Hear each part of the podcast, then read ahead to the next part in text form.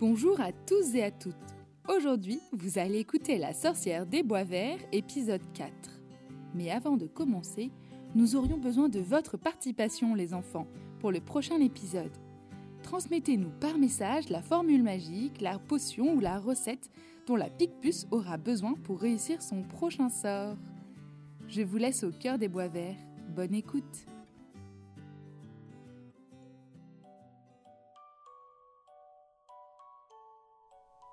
Connaissez-vous les bois verts?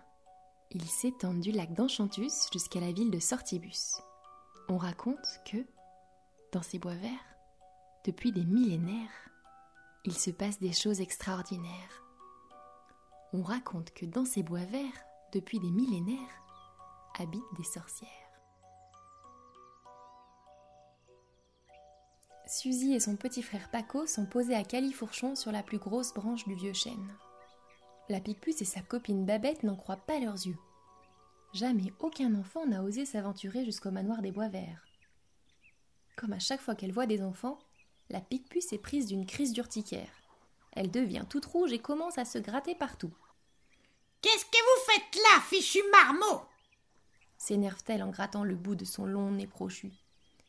C'est pas possible C'est un moulin chez moi ces derniers temps D'abord leur maudit parc d'attractions dans mon jardin, et maintenant des gamins cachés dans les arbres. Demain, ce sera quoi? Une soucoupe volante? Des dinosaures?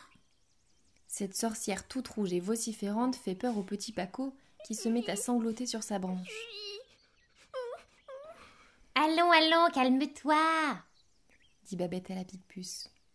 Après tout, ils t'ont rendu service avec leur sarbacane et leurs billes. Ils t'ont fait fuir les géomètres et cette Margot fille de sorcier. Même moi, je n'avais pas réussi avec mon sortilège de confusion. Essayons de savoir ce que ces deux gamins font ici. Ouais, répond la Picpus en se grattant son menton velu, je veux bien me calmer, mais qu'il arrête de couiner alors dit-elle en désignant le petit garçon. Eh oh S'il pleure, c'est parce que vous lui faites peur à crier comme ça. Réplique Suzy en se laissant glisser de la branche jusqu'au sol avec agilité. Allez, viens, Paco, elles ont pas l'air si méchantes. Dit-elle en faisant signe à Paco de la rejoindre. Qui es-tu? Lui demande Babette intriguée par le courage de la petite fille. Je m'appelle Suzy, et voici mon frère Paco. Nous sommes les enfants de Sophie, la garde forestière, et d'Achille le guérisseur. On habite à côté du puits aux libellules. Paco saute de sa branche et se glisse derrière sa sœur. Phébus s'approche prudemment et vient renifler leurs pieds. Paco observe la Picpus qui se gratte les oreilles en sautillant sur place. Si vous avez des boutons, il faut vous frotter le visage avec des fleurs de bourrache trempées dans du jus de romarin. C'est mon papa qui me l'a dit. dit-il timidement. Ah bon? Et qu'est-ce qu'il en sait, ton père? Il connaît toutes les plantes qui soignent. Tu devrais essayer. suggère Babette. Pourquoi vous êtes-vous aventurés ici, tous les deux? Nous avons appris qu'un parc d'attractions allait bientôt être construit ici. Et nous sommes bien déterminés à les empêcher de venir abîmer la forêt. Oui, ils vont couper les arbres et vider l'eau du lac pour leur toboggan géant. Ils vont tout polluer et faire fuir les animaux. Hein? C'est bien la première fois que je suis bien d'accord avec des marmots. dit la Picpus un peu calmée. Mais c'est pas avec votre sarbacane que vous allez réussir à les tenir éloignés bien longtemps. Vous ne savez pas à qui vous avez affaire. Ces gens-là ont le bras long. Si, justement, nous connaissons bien Maurice Lamalice. Son fils Barnabé est dans la classe de Paco. lui répond Suzy en faisant la moue. Ah bon? Oui, et il, il est très méchant. Il s'amuse à arracher les pattes des fourmis et des araignées. Et quand j'ai voulu l'en empêcher, eh ben, il m'a tordu le bras. raconte Paco les larmes aux yeux. La Picpus fronce les sourcils. Elle n'aime pas du tout les gens qui s'en prennent à ses araignées chéries. Soudain, une idée lui passe par la tête. Et ce Barnabé, est-ce qu'il ne serait pas un peu chouchouté par son père par hasard? Oui, il est pourri gâté. Son père lui donne tout ce qu'il veut, et puis euh, c'est lui qui décide de tout. D'ailleurs, le parc d'attractions, c'est un peu pour lui faire plaisir, je crois. Répond Suzy. La Picpus saute en l'air.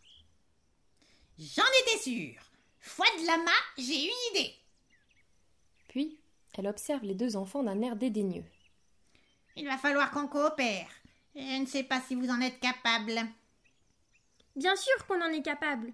Pour sauver les bois verts, on est capable de tout. réplique Suzy fièrement. Explique demande Babette intriguée.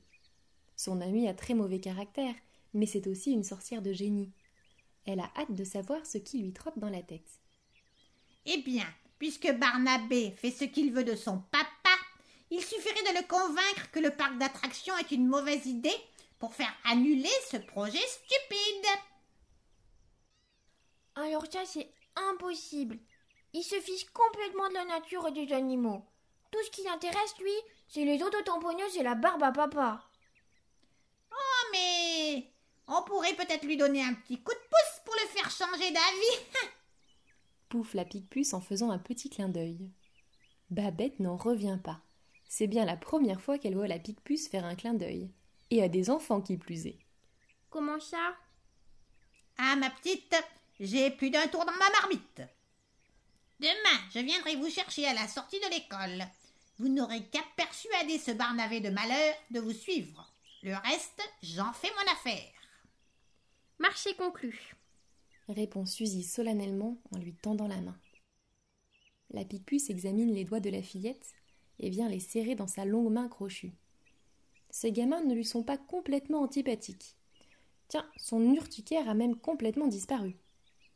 Phébus raccompagne les enfants jusqu'au puits aux libellules en ronronnant et en se frottant contre leurs jambes. Babette et sa chouette prennent la route des alouettes. Quant à la pique-puce, elle se plonge dans sa bibliothèque. Il lui reste maintenant à trouver la potion qui pourra convaincre Barnabé que ce parc d'attractions est une mauvaise idée.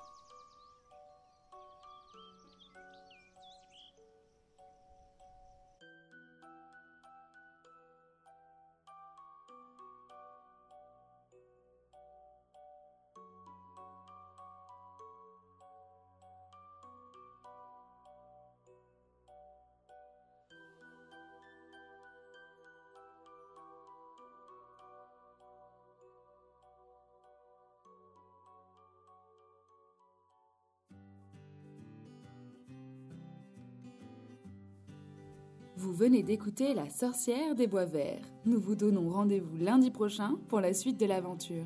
Si l'histoire de la pique-puce vous a plu, n'hésitez pas à la partager autour de vous, à nous mettre 5 étoiles sur Apple Podcast et à nous écrire pour partager vos ressentis. Retrouvez-nous sur les réseaux à arrobase envolé À très vite